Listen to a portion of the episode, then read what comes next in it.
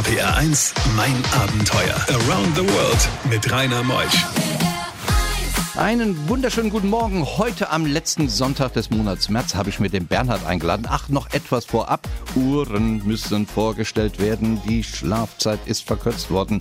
Heute Nacht, jetzt haben wir wieder Sommerzeit. Dafür ist es abends länger hell. Ja, Bernhard ist hier. Er hat äh, lange Zeit eine Bäckerei in Rheinland-Pfalz und dann bekam er einen Herzinfarkt. Er hat seine Bäckerei abgegeben und ging dann in die große weite Welt für den SES. Was er alles so erlebte, das erfahren wir gleich. RPR 1, das Original.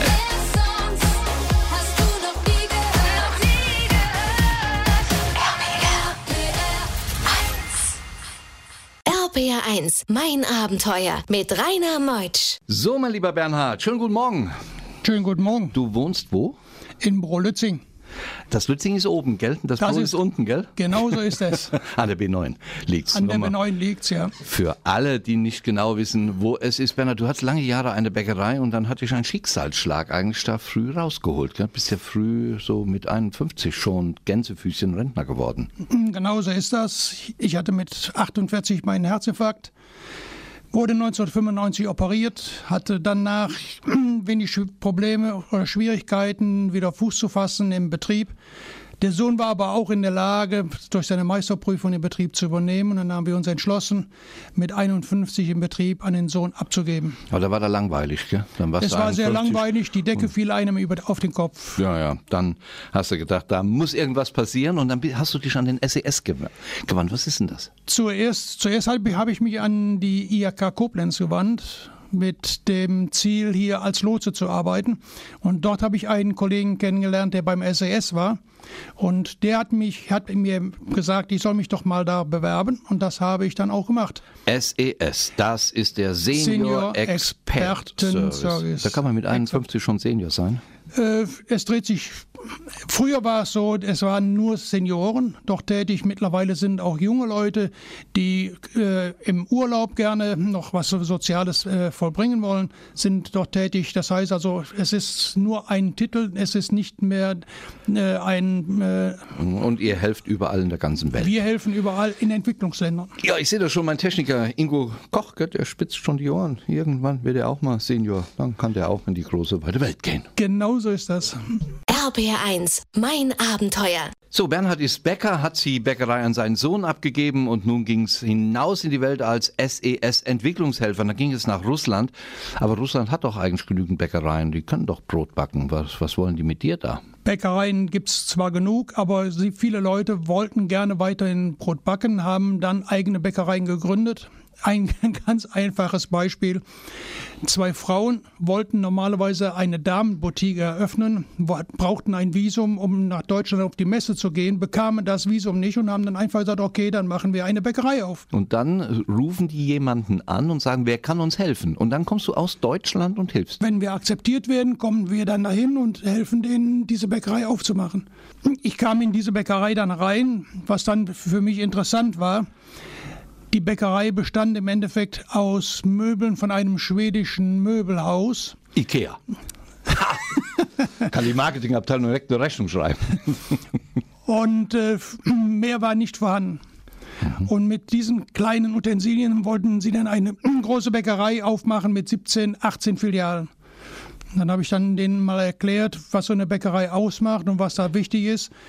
Und dann wurde alles ein bisschen zurückgefahren und ich habe dann dieses Projekt dreimal betreut. Wie oft warst du da in Russland? Äh, In diesem Projekt war ich dreimal. In Russland war ich mehrere Male. Das heißt, ich war 300 Kilometer nördlich von Wologda. Ich war in Tscheljabinsk. Ich war in Omsk. Und nachher wird er überfallen. Bei diesen Geschichten hält die Welt den Atem an. RPR 1, mein Abenteuer mit Rainer Meutsch. In Südamerika warst du gewesen und da hast du ja ein bisschen dein Herz dran verloren, Bernhard, denn du hast ja auch Sprache gelernt über den SES über 100 Stunden und bist dann aufgebrochen zum Beispiel nach Bolivien, wo du ja auch sieben Jahre gelebt hast. Und da war eine ganz kuriose Geschichte mit einem Taxifahrer. Also man sollte nicht einfach irgendwo einsteigen, gell? Nein, man sollte im Endeffekt dafür sorgen, dass die Taxifahrer oder die Taxis, äh, die werden registriert, zum Beispiel Radiomobil. Das ist ein Taxiunternehmen, wo dann die Taxifahrer registriert werden und diese sollte man nehmen. Man sollte nicht Taxi nehmen, wo nur ein Schild dran hängt, was ich gemacht habe. Zu der Zeit war ich noch ein wenig unerfahren und deswegen habe ich dann gesagt, okay, das erste Taxi, was kommt, nimmst du. Und das war dann der Fehler für mich hier. Was war passiert? Ich bin dann eingestiegen in dieses Taxi und es dauerte keine zehn Meter, da hielt dann ein anderer das Taxi nochmals an und dann erklärte der Taxifahrer, er könnte mitfahren und meinte aber dann zu mir, er müsste einen Umweg fahren, denn in der Innenstadt wäre eine Demonstration und sie kämen nicht durch. Und das war dann für mich das Problem. Ich war in La Paz meine Unterkunft war im Süden von La Paz. Er fuhr aber im Nord zum, äh, in Richtung Norden nach Alto oben rauf. Und was dann passierte, das erfahren wir gleich im nächsten Talk in Südamerika. RPR1, mein Abenteuer Around the World. Die packendsten Stories von fünf Kontinenten. Bernhard Mausbach ist unterwegs in Bolivien und steigt in ein Taxi ein. Er möchte von A nach B fahren, der Taxifahrer fährt los, lädt noch jemand ein ins Auto, aber dann passierte es. Nämlich, man wollte dich ausrauben. Man wollte mich ausrauben, ganz genau. Und äh, deswegen äh, wollte ich dann aussteigen, was der Taxifahrer mir aber nicht erlaubte. Kurze Zeit später sah ich auf der rechten Seite aber eine Polizeikontrolle, einen, die dort äh, patrouillierten. Und ich bat den Taxifahrer anzuhalten, da ich sonst aus dem Fahrzeug springen würde. Das hättest du gemacht? Ja, selbstverständlich. Denn äh, so schnell konnte das Taxi nicht fahren. Es waren, ging ja steil nach El Alto oben rauf. Und da hätte ich dann die Chance dann gehabt. Und das hatte der Taxifahrer anscheinend dann auch geahnt und deswegen ist er dann hergegangen und hat mich dann auch dann kurz vor der Polizei rausgelassen. Und ist direkt weg. Und direkt weg, ganz genau. Dieses Problem in Bolivien, dieses Alto und La Paz, die, die kriegen jetzt auch bald mal ein Problem, gell? Ganz genau. Denn El Alto ist mittlerweile größer geworden wie La Paz. Die indigene Bevölkerung dort oben wächst explosionsartig. Sind das Millionen? Millionen, ganz genau. Nee, La Paz hat normalerweise, so viel wie ich weiß, 1,5 Millionen Einwohner, aber dort oben leben schon mehr Einwohner wie in der Stadt, Hauptstadt La Paz. Und wenn die mal die Straße sperren, dann ist Ende im dann Gelände. Ende im Gelände. Dann kommt keiner mehr zum Flughafen. Dann ist Und das ist der höchstgelegene? Der höchstgelegene Flughafen der Welt. Ja, über 4000 Meter hoch. RPR 1. RPR 1, mein Abenteuer. Around the World mit Rainer Meusch. Heute Morgen zu Gast ist Bernhard Mausbach. Bäcker war er lange Jahre und hatte dann mehrere Herzinfarkte und hat sich dann an den SES, den Senioren Expert Service, gewandt, auch als junger Mann, schon als 51-Jähriger. Und diese SES haben ihn hinaus in die Welt geschickt. Er war in Honduras, Bolivien, Russland. Er war in Bulgarien, in Nordkasachstan, Mexiko, Paraguay. Ach, die Liste ist so lang, aber unsere Sendung geht noch bis 12. RPA 1, das Original.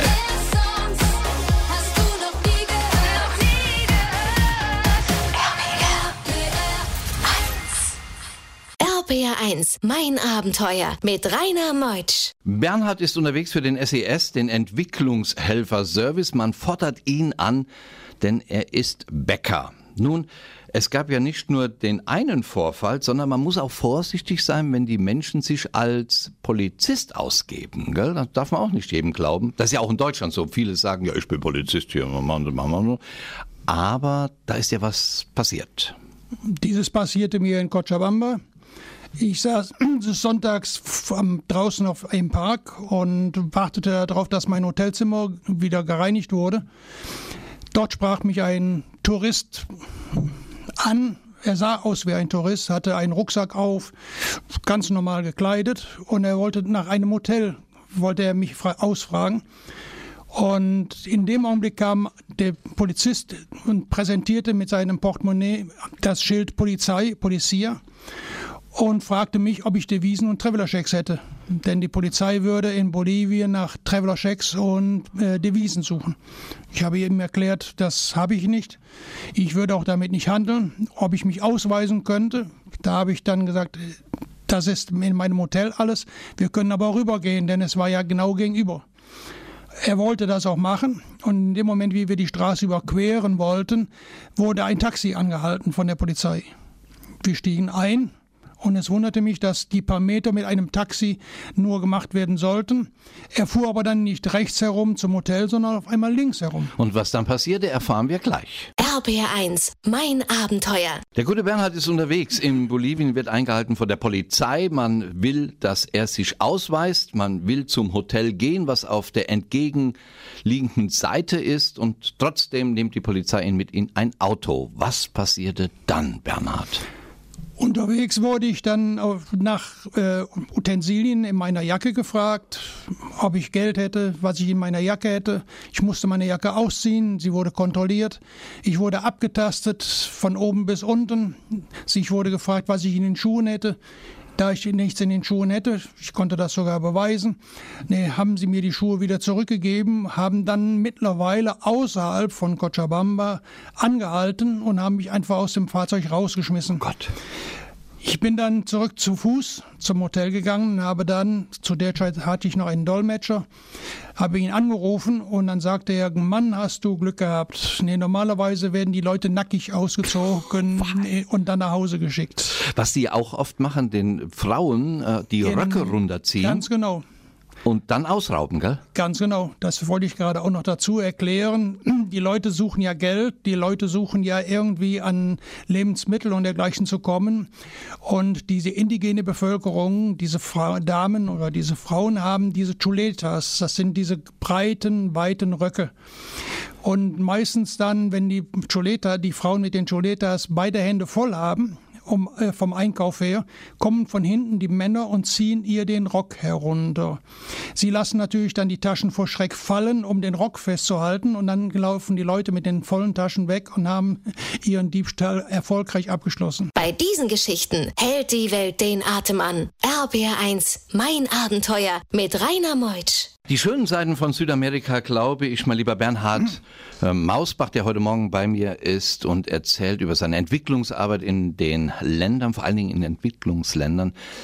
Das ist aber schon, schon die Unterschiedlichkeit der Menschen, der Farben, der Natur. Das ist das, was dich sicher auch neben der Arbeit fasziniert, gell? gerade Südamerika.